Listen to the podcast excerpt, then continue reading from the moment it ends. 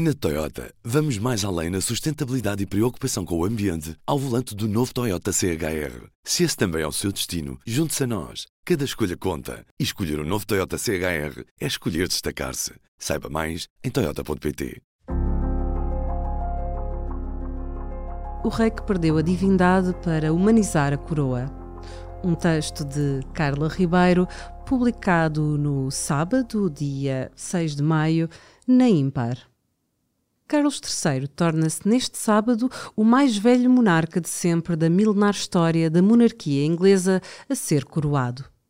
Aos 74 anos, também poderá ter um dos reinados mais curtos, seja por via natural ou através da abdicação, pela qual muitos monárquicos continuam a ansiar, de forma a conseguirem uma nova geração à frente dos destinos de uma coroa que, não obstante toda a pompa que ainda mantém, se mostra cada vez mais gasta.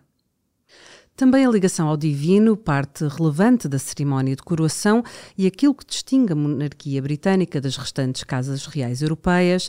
Aliás, Carlos, tal como os seus antecessores, será ungido, mas numa nota reveladora do que defende, será o primeiro a usar um óleo de origem vegetal e não animal. Mas esta ligação já não sustenta os Windsor depois de todos os escândalos que os humanizaram aos olhos dos súbditos. O atual rei é, aliás, um dos responsáveis por essa perda de divindade ao ter exposto a sua vida pessoal ao escrutínio público, desde os tempos em que era visto como um eterno solteirão, até ao momento em que, já divorciado, decidiu casar-se com uma mulher também divorciada e que foi durante anos sua amante. Pelo meio, um casamento mediático com Diana Spencer, entrevistas com uma dose de franqueza confrangedora, tanto da então princesa de Gales como do herdeiro do trono, e acusações de ser um homem alienado da realidade. Terá sido a morte trágica de Diana em 1997, um ano após o divórcio, que mudou a forma como os ingleses o olhavam. Por um lado, o então príncipe foi forçado a adiar os seus planos, nomeadamente se casar com Camila, mas por outro, angariou uma boa dose de empatia no papel de um pai viúvo com dois filhos ainda muito jovens. William tinha 15 anos e Harry 12. Rei hábil Carlos passou os últimos 20 anos a reconstruir-se e quer tenha sido pela intervenção de Camila, que tratou de pôr ao seu serviço assessores para reinventarem a imagem de ambos, ou mérito seu, hoje é elogiado pela sua sensibilidade e inteligência, tendo-lhe valido muitos pontos de popularidade do seu trabalho no Ducado da Cornualha. Em 2019, um documentário sobre o então príncipe expôs o seu trabalho em prol da fixação da população, inclusive jovens, numa zona predominantemente rural. E os britânicos deram-lhe nota positiva.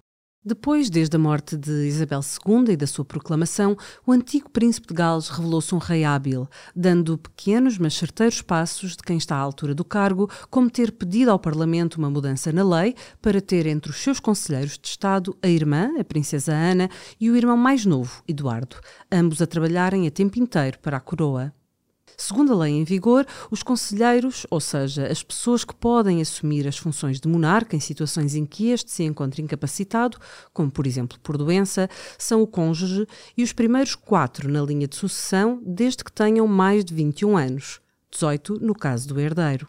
Isto significa que Carlos pode contar com Camila e William, estando impossibilitado de recorrer a Harry a residir nos Estados Unidos da América André, que foi obrigado a abdicar dos deveres reais após o seu nome ter sido associado ao do agressor e traficante sexual Jeffrey Epstein, e à princesa Beatrice, a filha mais velha de André, que trabalha para uma multinacional americana. Não obstante o facto de lidar com a pressão no seio da família para manter o status quo, Carlos manteve a perspectiva reformadora com que sempre olhou para a monarquia e não tardou a pôr em prática o que já tecera como o ideal entre a sobrevivência da família real. Menos trabalhadores entre a família real para reduzir a despesa e a retirada de determinadas regalias a quem não trabalha para a coroa, como a segurança paga pelos contribuintes.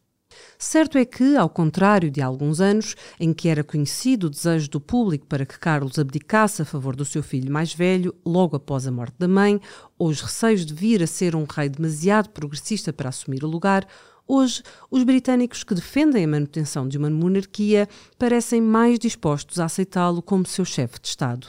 E nem os ataques do filho mais novo, Harry, que o acusou no seu livro de memórias de ser um pai ausente, o parecem ter afetado. Pelo contrário, a popularidade do príncipe, assim como da sua mulher Meghan, desceu. Pior apenas o do príncipe André, ainda resultado do escândalo sexual em que se viu envolvido. Enquanto que a de Carlos tem mantido estável, ainda que longe do elevado nível de aceitação de que Isabel II gozava. posto à prova.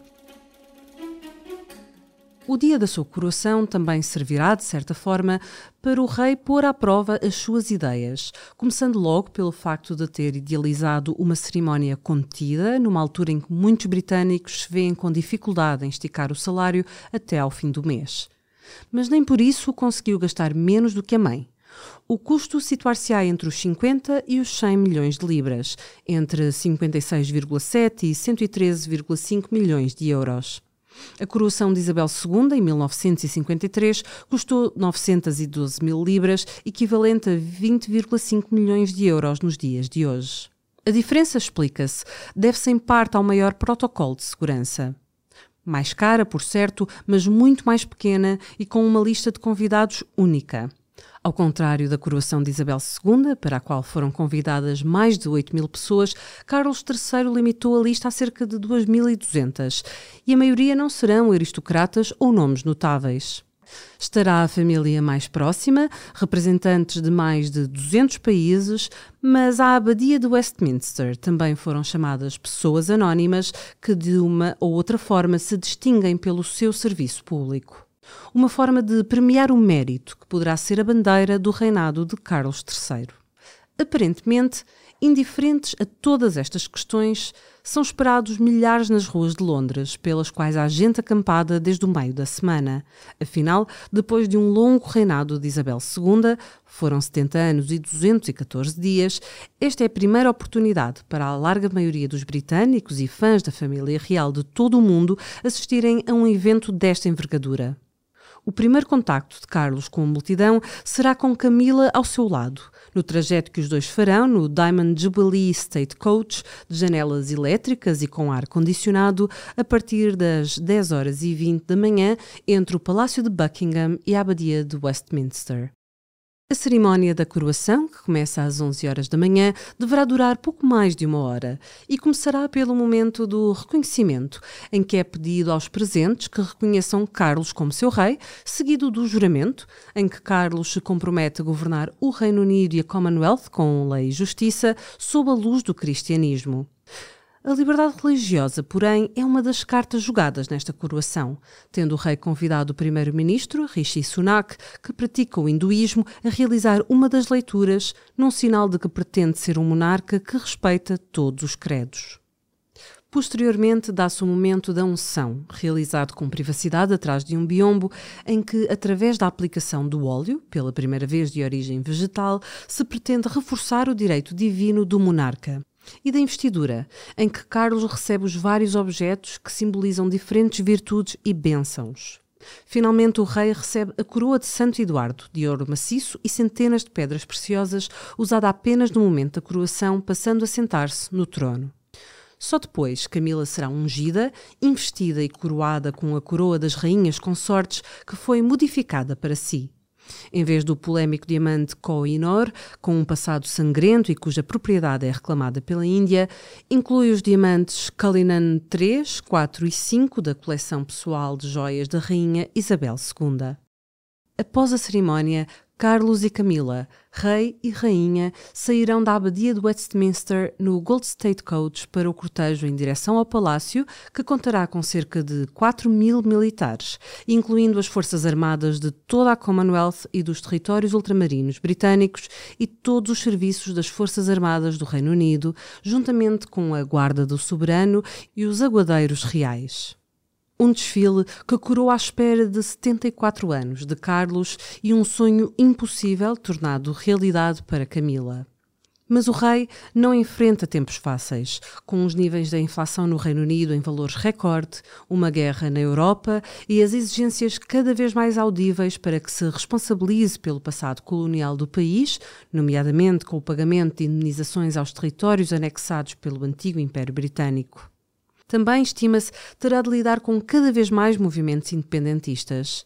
Além do Reino Unido, Carlos é rei em outros 14 países, entre os quais Austrália, Canadá e Nova Zelândia, e pela maioria sobressai o sentimento de que tudo isto, em pleno século XXI, não faz sentido. Os long reads do P24 têm coordenação editorial de David Pontes, a edição de som é de Ana Zaira Coelho e eu sou Inês Bernardo.